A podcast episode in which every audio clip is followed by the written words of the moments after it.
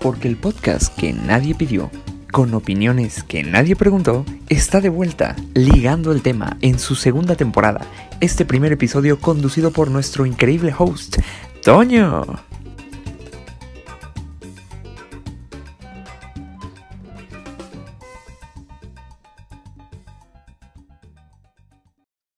¿Qué tal? Muy buenos días, buenas tardes, buenas noches, amigas y amigos. Esperemos que estén todos bien. Ligando el tema, está de regreso en esta nueva normalidad. Esperamos que se encuentren muy bien todos. Me acompañan en este programa dos distinguidos caballeros.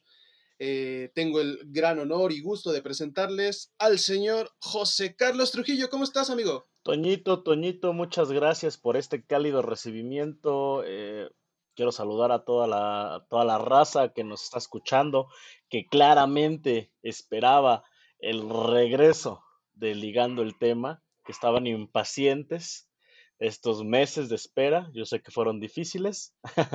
¿No es cierto? Eh, qué bueno que nos sigan acompañando en esta nueva temporada. Y pues nada, vamos a darle, vamos a, a pegarle a todos los que se puedan. Así es. Así es, nosotros vamos a dar lo mejor de nosotros. Eh, por otro lado, quiero presentarles a un buen amigo, internacionalista. Pablito, ¿cómo estás? Hola, ¿qué tal a todos los que nos escuchan? Sean bienvenidos a una segunda temporada, una temporada más con el podcast que nadie pidió, con las opiniones que a nadie le importan. Muchas gracias por estar aquí de vuelta con nosotros. Es, estamos muy contentos de estar aquí otra vez dándole a la talacha. Así es. Y bueno, como no hay plazo que no se cumpla ni fecha que no se llegue, un servidor, Antonio Torrijos, estamos de regreso en la segunda temporada de Ligando el Tema. Pablito, ¿qué tenemos en el orden del día? Pues bueno, hoy nos, nos acontecen dos temas de, de, relevancia. El primero es el conflicto armado entre Armenia y Azerbaiyán, que viene sonando desde los últimos días de, de septiembre y ha venido escalando en cuanto a tensión internacional. Y el segundo es un tema que muchos dicen que puede ser muy fifi, muchos dicen que puede ser muy blanco, pero vamos a hablar de hashtag frena. El yeah, frena. Muy bien. El frena. El frena. Muy bien, este frente que ha dado mucho de qué hablar, pero si les parece, comenzamos con el conflicto Armenia contra Azerbaiyán, que cabe destacar es un conflicto que ya lleva varias décadas entre estos dos países, exmiembros de la Unión de Repúblicas Socialistas Soviéticas, y donde está inmiscuido en el conflicto una región, un enclave eh, se llama Nagorno-Karabaj, si no estoy mal, eh, que quiere su independencia, sin embargo forma parte de Armenia pero los de Azerbaiyán consideran que forma parte de su país. Entonces esto ha traído un conflicto que escaló en la década de los 90 y que ahora está resurgiendo. Eh, así que, Pablito, si nos gustas dar un poco de contexto. Por supuesto que sí. Pues miren, les voy a comentar cómo funciona esto. Los enfrentamientos están ocurriendo por la disputa de la región, como ya lo mencionaste, que se llama Nagor-Karabaj o el Alto Karabaj, el cual es habitado por una minoría armenia dentro del territorio de Azerbaiyán. El, territorio más o menos son como 4.500 kilómetros cuadrados. Viven armenios cristianos y turcos musulmanes. Eh, es, es, internacionalmente reconocida como parte de Azerbaiyán. De hecho, la, el Consejo de Seguridad de las Naciones Unidas le otorgó a Azerbaiyán la custodia de, este, de esta región. Cuando estaba vigente la Unión de Repúblicas Soviéticas Socialistas, en 1923 la región del Alto Karabaj fue creada como un oblast autónomo dentro de la entonces República Soviética de Azerbaiyán. De acuerdo a Paulo Bota, experto en Oriente Medio de la Universidad Católica de Argentina, este tipo de trazados de frontera era una práctica común en la URSS para evitar cualquier tipo de homogeneidad en todas sus repúblicas, un divide y vencerás en toda regla. Entonces, primero es, es una especie de, son una especie de comunidades ajenas al, al, territorio, insertadas ahí a propósito, para evitar la homogeneidad en el territorio de la URSS, para tener muchísimo más control. Entre menos eh, fuerte eh, esté la unión del, del, territorio que está sometiendo, es, va a ser más fácil eh, controlarlo. El territorio se, se, autoproclama después como la República de Artash, no, Artsaj, y cuando el conflicto, o sea, realmente el conflicto estalla cuando ambos países se independizan de la, de la URSS y cesa en 1994 con Armenia al mando de la protección de este territorio. Posteriormente, la, las Naciones Unidas se le, le otorgan la custodia a Azerbaiyán. Y bueno, pues desde 1994, que fue el, el, primer cese al fuego, se han dado múltiples violaciones a el cese y enfrentamientos declarados con múltiples bajas. Eh, lleva 30 años este conflicto y entonces eh, las tensiones se reanudan, en septiembre de este año cuando el Ministerio de Defensa armenio, bueno, el, ministro David Tonoya informa de un ataque en asentamientos civiles en la región del Alto Karabaj y declara ley marcial y movilización militar total. El, primer ministro de Armenia, Nikol Payishnan, eh, dijo, salió a, la, a dar la cara y dijo, prepárense para defender nuestra nación sagrada, que fue la declaración de guerra oficial después de acusar a Azerbaiyán de ser el agresor. Mientras tanto, la versión azerí declara que Armenia es la parte invasora y que confía que el operativo de contraofensiva eh, ponga fin a 30 años de ocupación. Para esto existe un apoyo turco hacia la facción azerí y un apoyo ruso hacia la facción armenia. Tayyip, Erdogan califica a Armenia como la mayor amenaza a la paz y tranquilidad de la región. Recordemos que a, eh, Azerbaiyán e, y Turquía tienen un poco de relación como de origen étnico, entonces eh, siempre se han declarado aliados, mientras que Armenia y, Rusia, pues por ahí tienen ahí algunos que veres más políticos que de etnia. todo esto gira en torno para muchos expertos a, una postura de una corriente política llamada irredentismo, que es una creencia que asume como, suyos los territorios considerados propios por razones étnicas, culturales o históricas que se encuentran dentro de las fronteras de otra nación. Eh, caso, muy particular, la anexión de Crimea a Rusia o la expansión del Tercer Reich alemán. Pero basta de hablar, eh, basta de, escucharme a mí. Eh, me, gustaría, me gustaría saber comentarios que puedan ustedes tener al respecto, qué han oído, eh, qué, han, qué se ha dicho en el gremio. Claro que sí. Muchísimas gracias, Pablito, por este contexto. Eh, Chepe, Chepe, tú bien sabes que en esta clase de conflictos siempre hay intereses ajenos a los nacionales. Sí, Rusia y Turquía. Eh, cabe aclarar que Armenia ha sido un pueblo que sufrió mucho hace 100 años aproximadamente, donde hubo un genocidio, el primer genocidio se le, quiere, se le denomina así. Eh, sin embargo, me gustaría saber tu opinión respecto de, ¿crees que esto llegue a escalar aún más a nivel internacional, a pesar de los llamados de hace unos días de Vladimir Putin para una, para pláticas, para hacer una paz? Pues mira, todo, todo depende de qué se está jugando en este momento, ¿no? En la región. Porque como tal, si ya salió Rusia y ya salió Turquía a decir, no, pues yo estoy con tal, este es mi chavo y este es mi chavo, este, yo apoyo a este, a este bando y este otro, pues nos da claramente la, visión de que hay interés este por medio.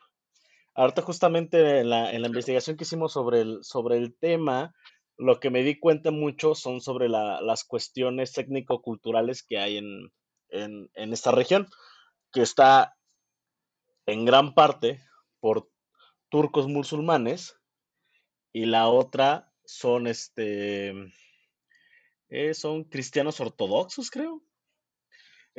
Sí cristianos, cristianos y, católicos. no entonces ya cuando vamos a cuestiones como son de la misma religión pues las tensiones se intensifican demasiado más demasiado más. Qué mal oh, perdónenme Perdónenme muchísimo por lo que acabo de decir. Sí nos hizo daño, sí nos hizo daño, no está raro. Nos hizo daño, grabando. demasiado más, qué pena. Bueno, se intensifica, ¿no? Ahora. Claro. Yo, la verdad, ¿a quién apoyaría tanto de, ya me dices, de Vladimir Putin a eh, Tayyip Erdogan? Pues bueno, Erdogan se inventó un golpe de Estado hace no sé cuántos años, tres, cuatro años. Sí. Unos cuatro años, cuatro años. Hicimos un trabajo de investigación del caso, de hecho. de hecho, este conocimos a dos, eh, a dos exiliados del, golpe de Estado, dos periodistas ah, exiliados. claro, sí, cierto. no sé si te acuerdas de la, de la ponencia que hubo en Acatlán. Sí, sí me acuerdo demasiado. Entonces, sí nos nutrimos bastante sobre ese tema y sabemos cómo está el, el show con, con Erdogan. ¿A, a qué voy? Eh, la- las posiciones estra- estratégicas, ¿no? Erdo- este, ¿Turquía en qué parte del, del mundo se encuentra, Pablito? Turquía es el puente entre Europa y Asia. De, de hecho, muchas veces. Turquía se ha peleado por ser parte de la Unión Europea, pero pues obviamente Europa solo lo usa a conveniencia. Por supuesto, Sí. siempre ah, es el paso históricamente, o sea, si nos vamos inclusive más atrás en la historia, eh, siempre ha sido este paso muy importante entre Oriente y Occidente. Es un punto estratégico. Y obviamente Turquía quiere jugar con esas, este, con esas fichas. Ahora, vamos a apoyar acá porque tenemos, este, hay población turca y todo este rollo, entonces vamos a darle nuestro apoyo como para mostrar cierta fuerza ante el plano internacional. Pero a mí me preocupa, eh, ¿cómo se podrá decir? A mí lo que me preocupa es entonces dónde queda la identidad del Alto Karabaj. Claro. porque pues, es como lo que me voy a meter en un problema aquí, disculpen a las personas que nos llegan a escuchar en España, pero pues son cosas que pasan, por ejemplo, en, en la misma España, ¿no?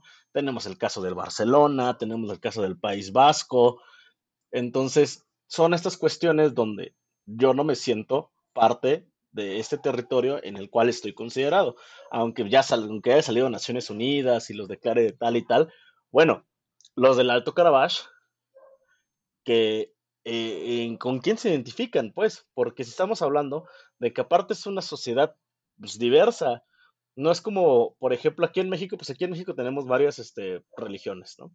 Están los católicos, los cristianos, este, protestantes, este, evangélicos y sin fin de religiones, ¿no?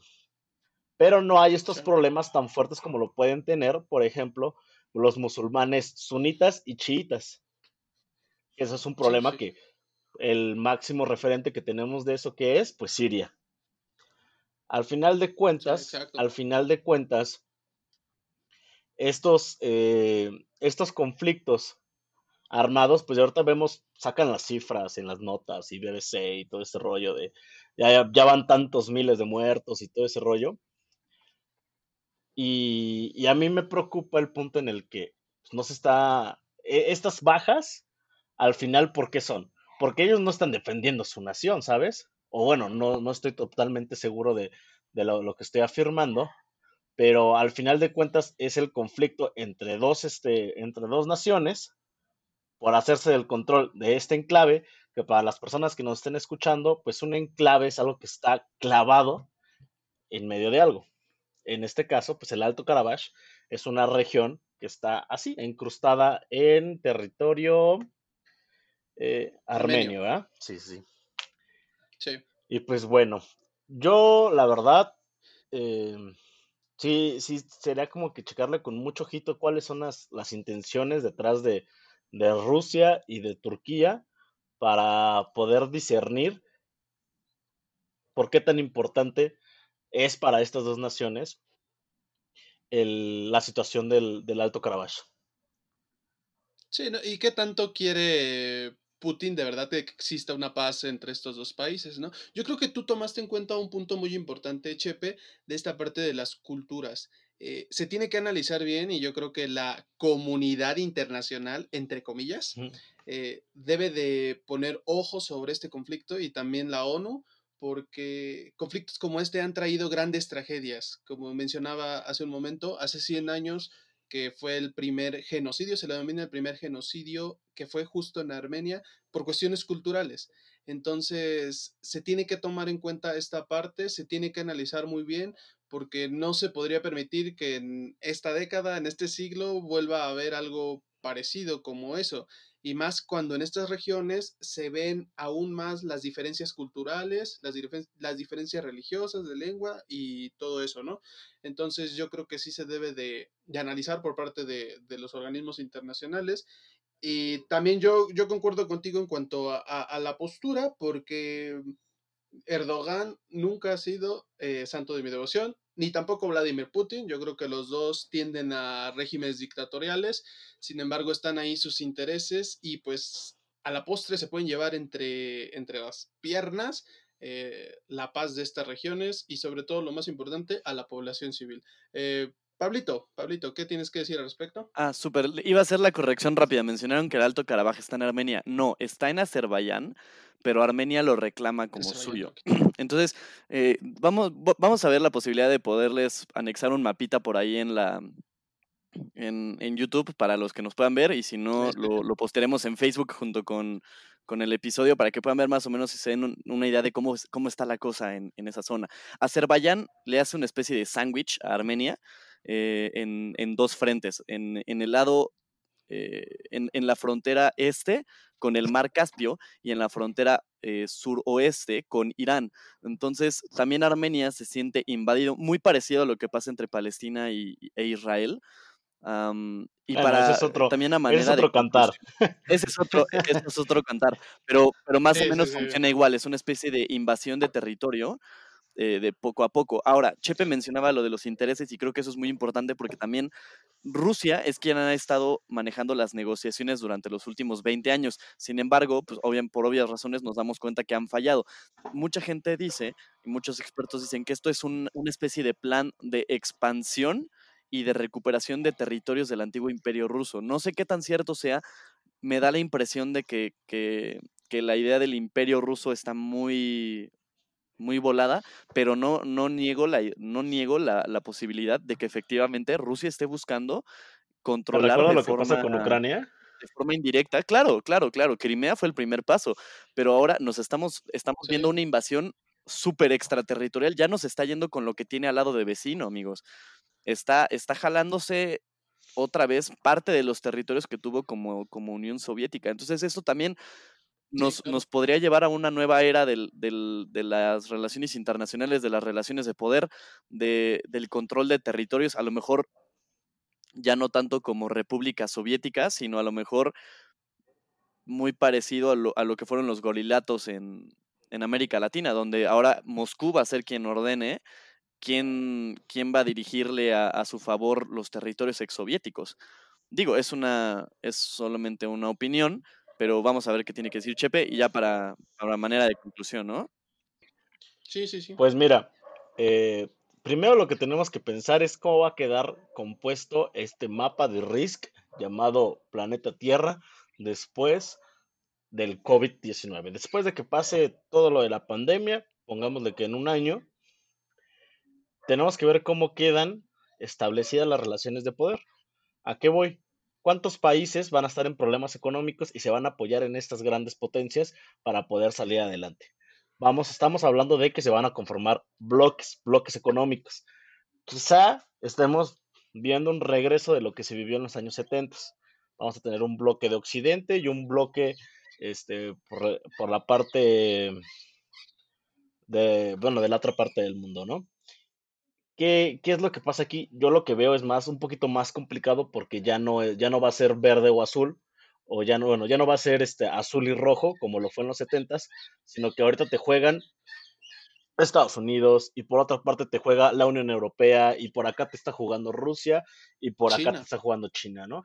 Entonces ya estamos hablando de cuatro posibles referentes o cuatro posibles bloques que se vayan a, a querer jugar el que, pues la, la hegemonía, la supremacía económica en, lo que es el, mundo.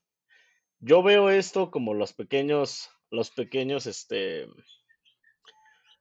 este, destellos de lo que pueda venirse en años venideros.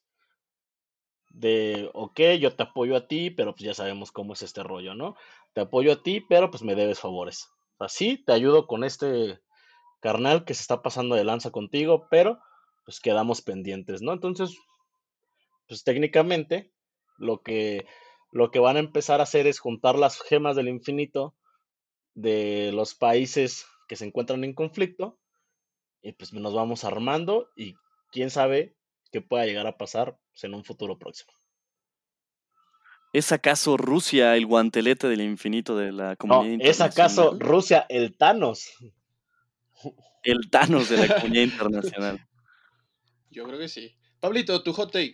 Mi hot take, hay que estar muy al pendiente de las acciones de Moscú em, y pues obviamente esto, esto es una situación súper lamentable que, que, no tendría que estar pasando. De hecho, se hizo muy popular el conflicto porque un jugador armenio falleció en el frente de batalla eh, hace un par de días y fue, fue noticia internacional y eso fue también lo que llevó a mucha gente de la comunidad internacional más como de fanáticos del fútbol, a alzar la voz en contra de este conflicto armado. Entonces creo que también el conflicto no solamente es político, ya está trascendiendo fronteras a lo cultural, a lo, a lo popular, vaya. Así es, así es, tienes toda la razón. Eh, al final de cuentas, los conflictos políticos impactan en la sociedad y en la cultura.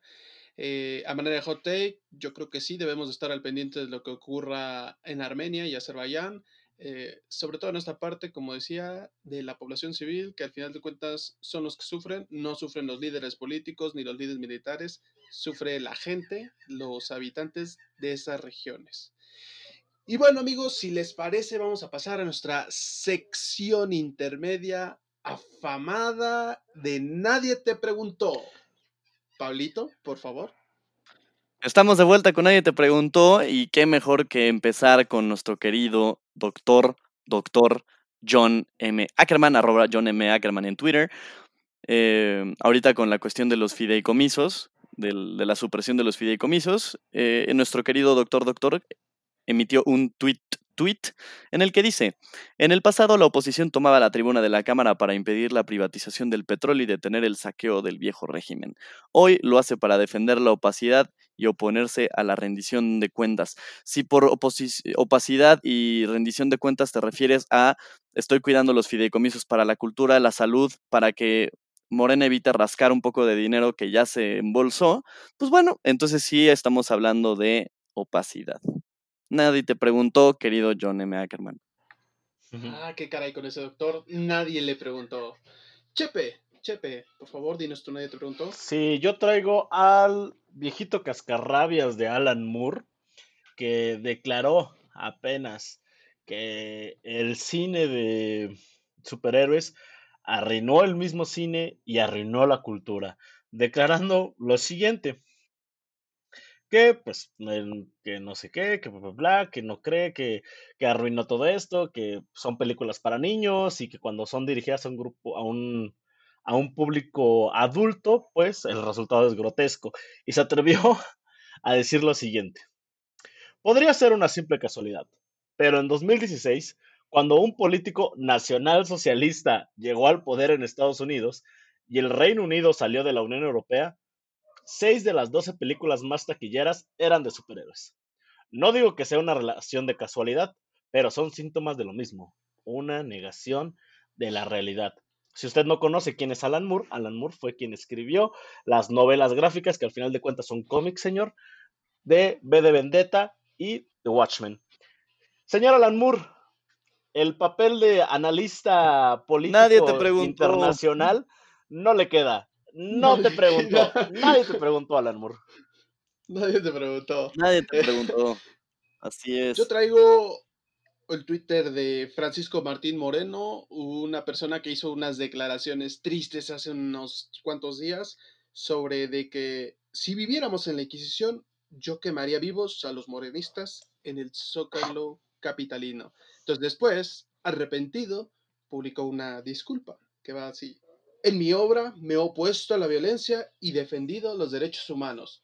Ofrezco una sincera disculpa por la metáfora literaria impropia de las redes. Señor Francisco Martín Moreno, ya no la hacía cagando. Nadie le preguntó. Nadie te preguntó.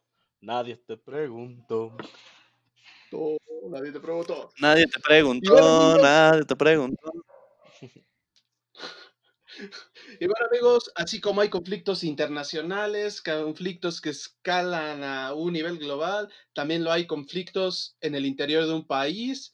Eh, en este caso nos vamos a regresar de Medio Oriente a México. México, nuestro querido país, que ha estado viviendo eh, un movimiento social, entre comillas, eh, de una organización que se llama Frente Nacional Anti-AMLO Frena. Eh, estas, estas personas, esta organización se ha venido manifestando en las calles del centro de la ciudad. Eh, anteriormente lo hizo en automóviles cuando estábamos en pleno pico de la pandemia y ahora ya, ya se bajaron del auto y están en las calles de a pie. Eh, ahorita mismo mantienen un plantón en el Zócalo Capitalino de la Ciudad de México. Eh, estas personas reclaman la dimisión del presidente Andrés Manuel López Obrador por su mal manejo ante la pandemia, porque sigue habiendo corrupción, porque sigue habiendo inseguridad, entre otras muchas cosas. Eh, sin embargo, ha habido tristes declaraciones también de este movimiento, pero bueno, no me voy a extender yo. Quiero escuchar su opinión sobre Frenas, sobre su líder Gilberto Lozano, sobre lo que opina este movimiento y su objetivo. Entonces, me gustaría empezar por Chepe. Muchas gracias, Toñito. Pues bueno, ¿cómo, cómo empezar con Frena? Digamos, es un movimiento, eh, sí lo podríamos catalogar como movimiento porque nace de un, de un cierto sector de la población que defiende ciertos intereses. Desde ese punto se puede considerar que sí, al grupo de intereses, entonces es un movimiento. Ahora, ¿qué pasa con el frena? El frena siento que exacerba eh, sentimientos que no son del todo sanos para una, para una nación. ¿A qué me refiero? Exacerban el nacionalismo, el mi México, mi México querido, mi México adorado, y cómo le están haciendo esto a mi México, eh, ese nacionalismo ridículo, de ese patriotismo exagerado, son, son cuestiones que la verdad a mí siempre me han parecido de tinte fascista. Y que quieran venir a defender que vamos a defender a México de lo, de lo que está haciendo Andrés Manuel López Obrador, pues se me hace, se me hace pues demasiado, demasiado, demasiado rebuscado. ¿A qué voy? No es, no es secreto para nadie que las personas que pertenecen o se sienten afines a este movimiento, pues pertenecen a la minoría privilegiada del país. Y ojo, no estoy este, generalizando, porque puede haber alguien que no sea parte de este, de este grupo y se siente identificado con Frena. Que te lo, te lo, te lo creo, te lo compro, porque puede ser posible. Em, a mí me habla demasiado desde que sus primeras movilizaciones fueron en coches. Y te lo dice alguien que pasa regularmente, porque por cuestiones de trabajo, en el área de Polanco, que sabemos que Polanco es un infierno. Polanco es como las drogas. Tardas cinco minutos en entrar y toda la vida para salir. Entonces, eh, en, estas, en estas zonas, pues sí podíamos ver cuando pasaban las caravanas, que aparte para llegar a, Reforma, pues es muy fácil por, por esta zona, ¿no? Eh, pasan esas caravanas, son coches, coches obviamente que eh, son de, pertenecen a, a, una gama que no es accesible para todo, para todo el público y me encanta porque siempre que pasan sus caravanas, pues la mayoría tienen placas de Morelos, ¿no? Pues que si somos bien nacionalistas, pero eso sí, pagar impuestos que podemos evitar, pues no, ¿verdad? A final de cuentas, ahorita están plantados en el, en el, en el zócalo. Y ya ha habido tantas, tantas, tantas cosas que han pasado, como que se les volaron las casas de campaña porque no hay nadie adentro, de cuando fueron, antes no estaban en el zócalo, no estaban sobre Avenida Juárez o sobre Reforma, creo que sobre Reforma, y lo mismo, sí, sobre Juárez. Sobre Juárez. Y llegaban y movían las casas y no había nadie. Yo, yo no estoy en contra y nunca voy a estar en contra de la protesta.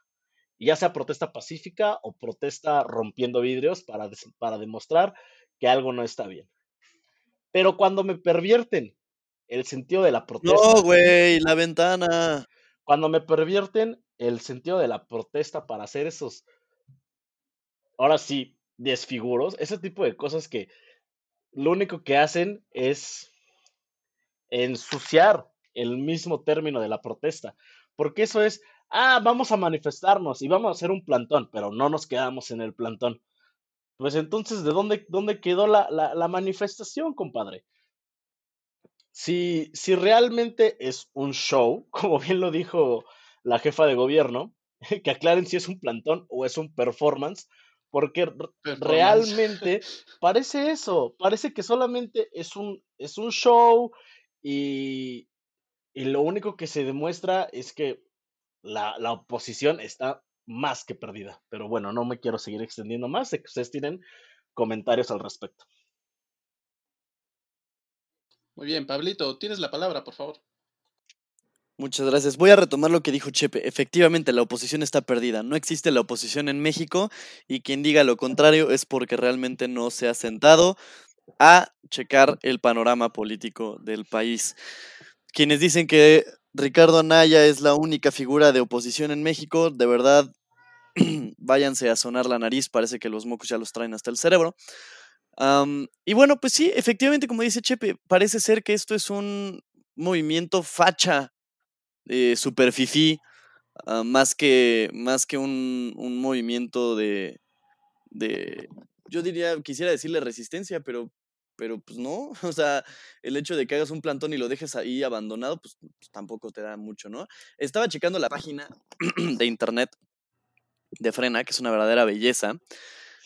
Eh, cochinómetro pejidencial, foro de propuestas de acciones de Frena, Plan Comunista, México Foro Sao Paulo, Unirme a Frena, Galería de la Dictadura Comunista. No, no, tienen una, tienen una verdadera joya y una verdadera gama de términos aquí en esta página que me dan mucha risa.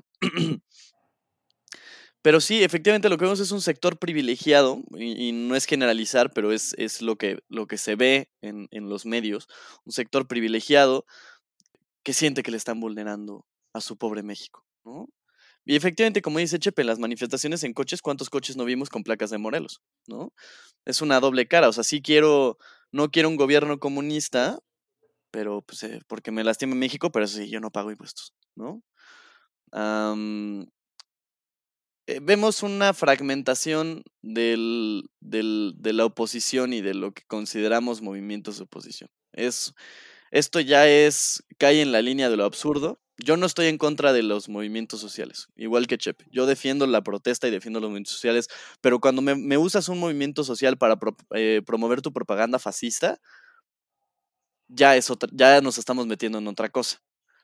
Aquí, mucho de la, lo que me preocupa de Frena es que no es un movimiento eh, de resistencia y de oposición, es un movimiento de, de propaganda nacionalista que raya en lo facha. Y eso a mí me preocupa, porque en el momento en el que empiece a ganar adeptos, o sea, ya en serio, entonces sí, sí preocúpate, porque se nos va a venir la voladora. al parecer, eh, Frena está compuesto por, eh, o sea, el sitio web dice que está compuesto por 67 miembros, este, entre ellos Gilberto Lozano, que es el, el, el líder, Pedro Ferriz, Rafael Loret de Mola y Juan Bosco de, Juan Bosco Abascal. Ah, no sé, amigos, me, me causa risa, me causa pena ajena ver a las movilizaciones de Frena.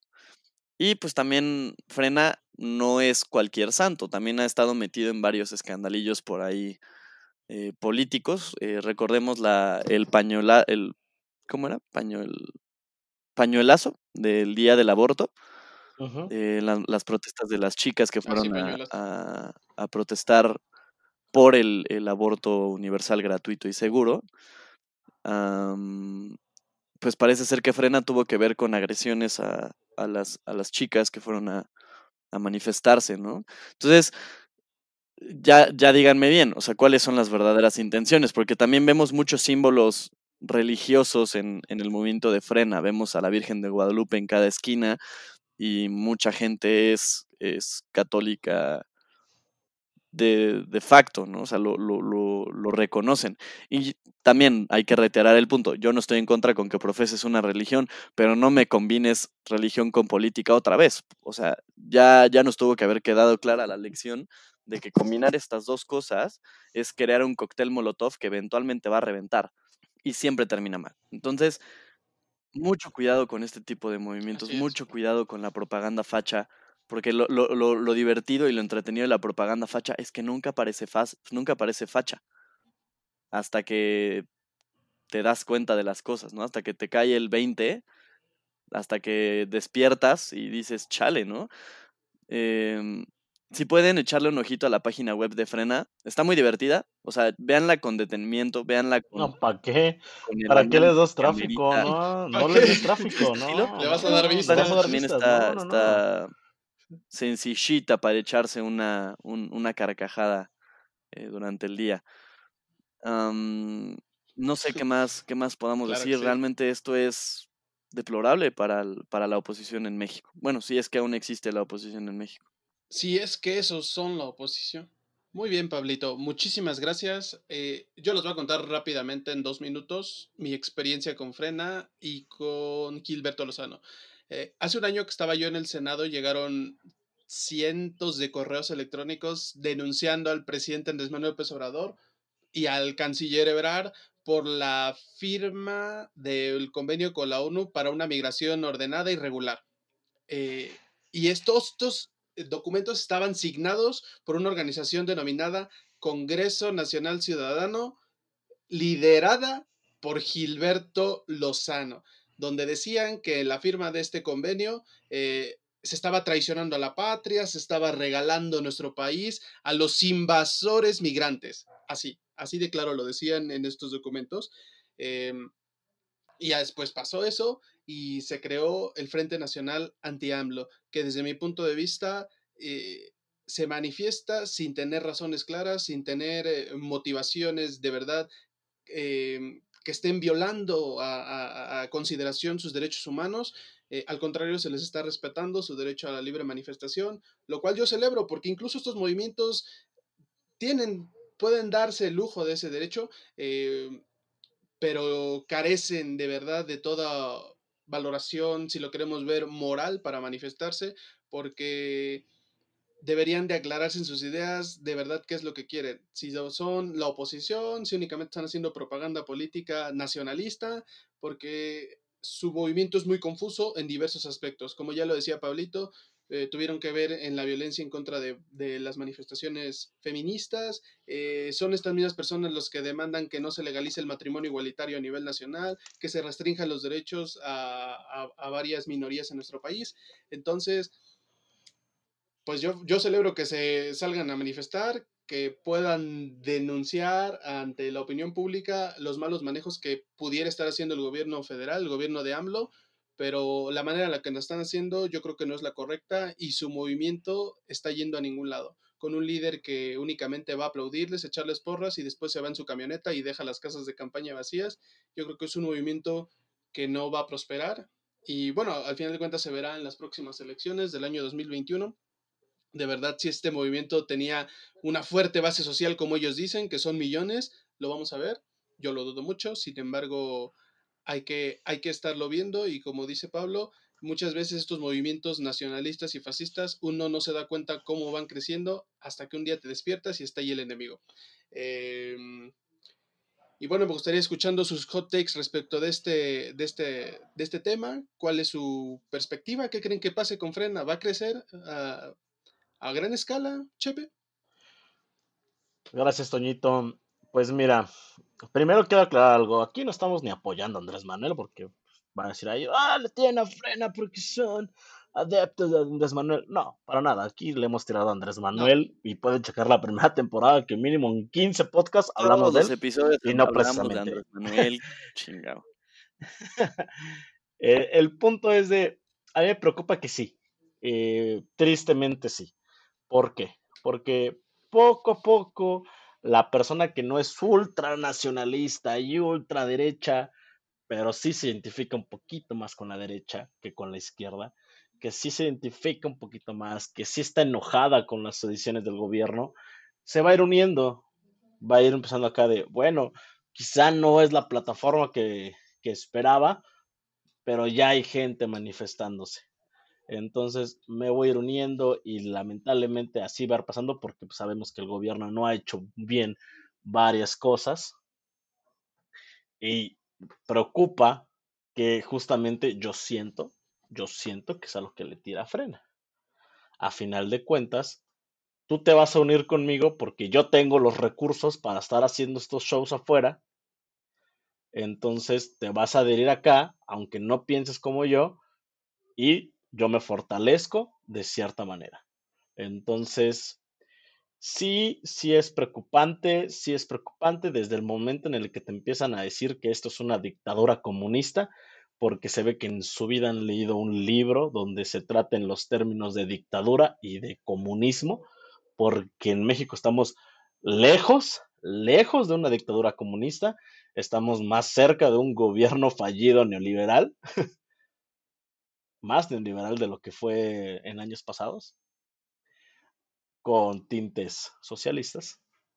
Así que, pues nada, esperemos que, bueno, no esperemos, sino simplemente no caigan en frena, no caigan en estos juegos ridículos de estas personas que solamente defienden sus intereses propios y nada más.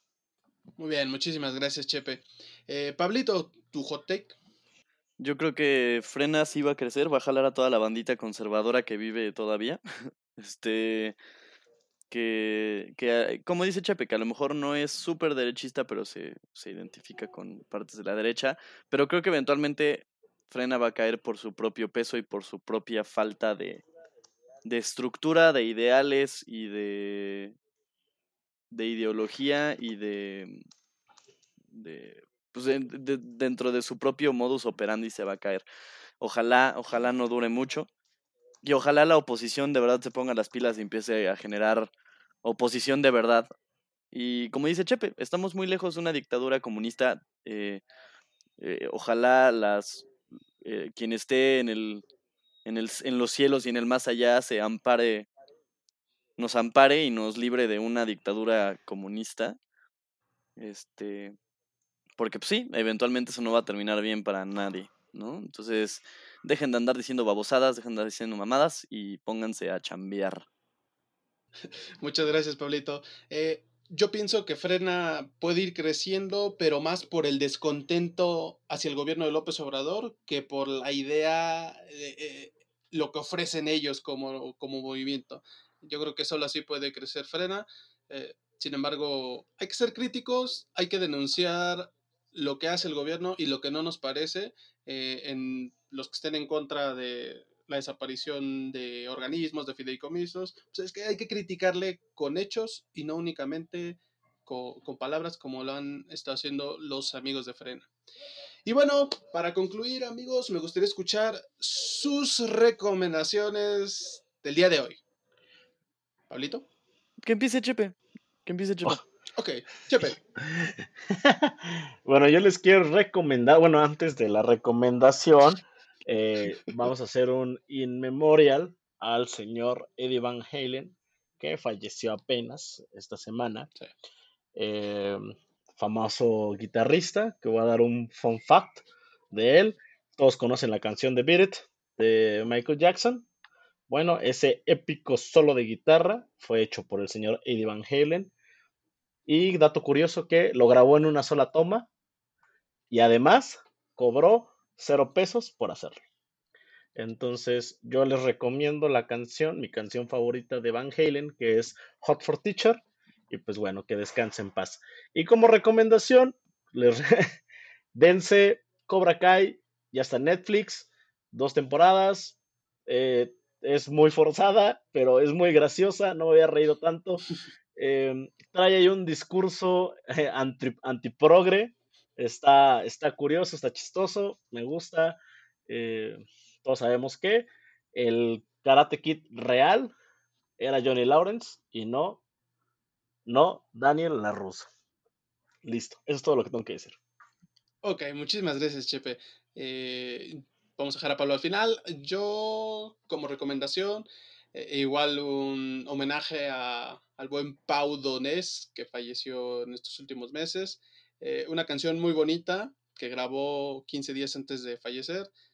Eso que tú me das, eh, yo creo que es un homenaje a la amistad y también al amor, ¿por qué no? Eh, escúchenla, es una canción muy, muy, muy bella, un video muy padre, muy cálido y estoy seguro que les va a gustar. Pablito. Mi recomendación, eh, por si no la han visto, es The Haunting of Hill House. es una serie que aparenta ser una serie de fantasmas, una historia de casa embrujada, una, una historia más de terror americana, pero el, el plot twist al final eh, los va a dejar con la boca abierta y un, un buen taladro mental. Eh, pero mi recomendación iba más enfocada a que acaba de salir la segunda temporada, se llama The Haunting of Bly Manor, están en Netflix y de verdad es, es muy buen contenido, creo que lo van a disfrutar mucho. Muchas gracias, Pablito. Y bueno, muchísimas gracias a todos ustedes que nos escuchan, que estuvieron esperando con ansias el inicio de esta segunda temporada de Ligando el tema. Eh, nosotros vamos a dar lo mejor para que nos sigan escuchando. Por favor, compartan nuestro el, podcast, el episodio, ya conocen nuestras redes sociales y me parece que hablo a nombre de todos cuando envío un mensaje de ánimo a todos aquellos que han padecido en carne propia o los familiares las consecuencias de esta pandemia. Eh, toda nuestra solidaridad, nuestra solidaridad con todos ustedes. Ánimo, que esto sigue y vamos a seguir. Un abrazo para todos, un gran abrazo para todos. Un abrazo. Muchas gracias por estar. Estamos de vuelta. Estamos de vuelta. Estamos de vuelta, señores. Segunda temporada, redes sociales, ligando el tema en Facebook, arroba eh, guion bajo ligando el tema en Instagram. Ah, para los que son nuevos y pues bueno, eh, vayan a compartirlo con todos los que conozcan para que escuchen nuestras opiniones. Muchas gracias por estar de vuelta con nosotros. Nos vemos la próxima semana. Nos vemos la siguiente semana. Venga, venga. Un abrazo. Hasta donde estén. Luego. Yes.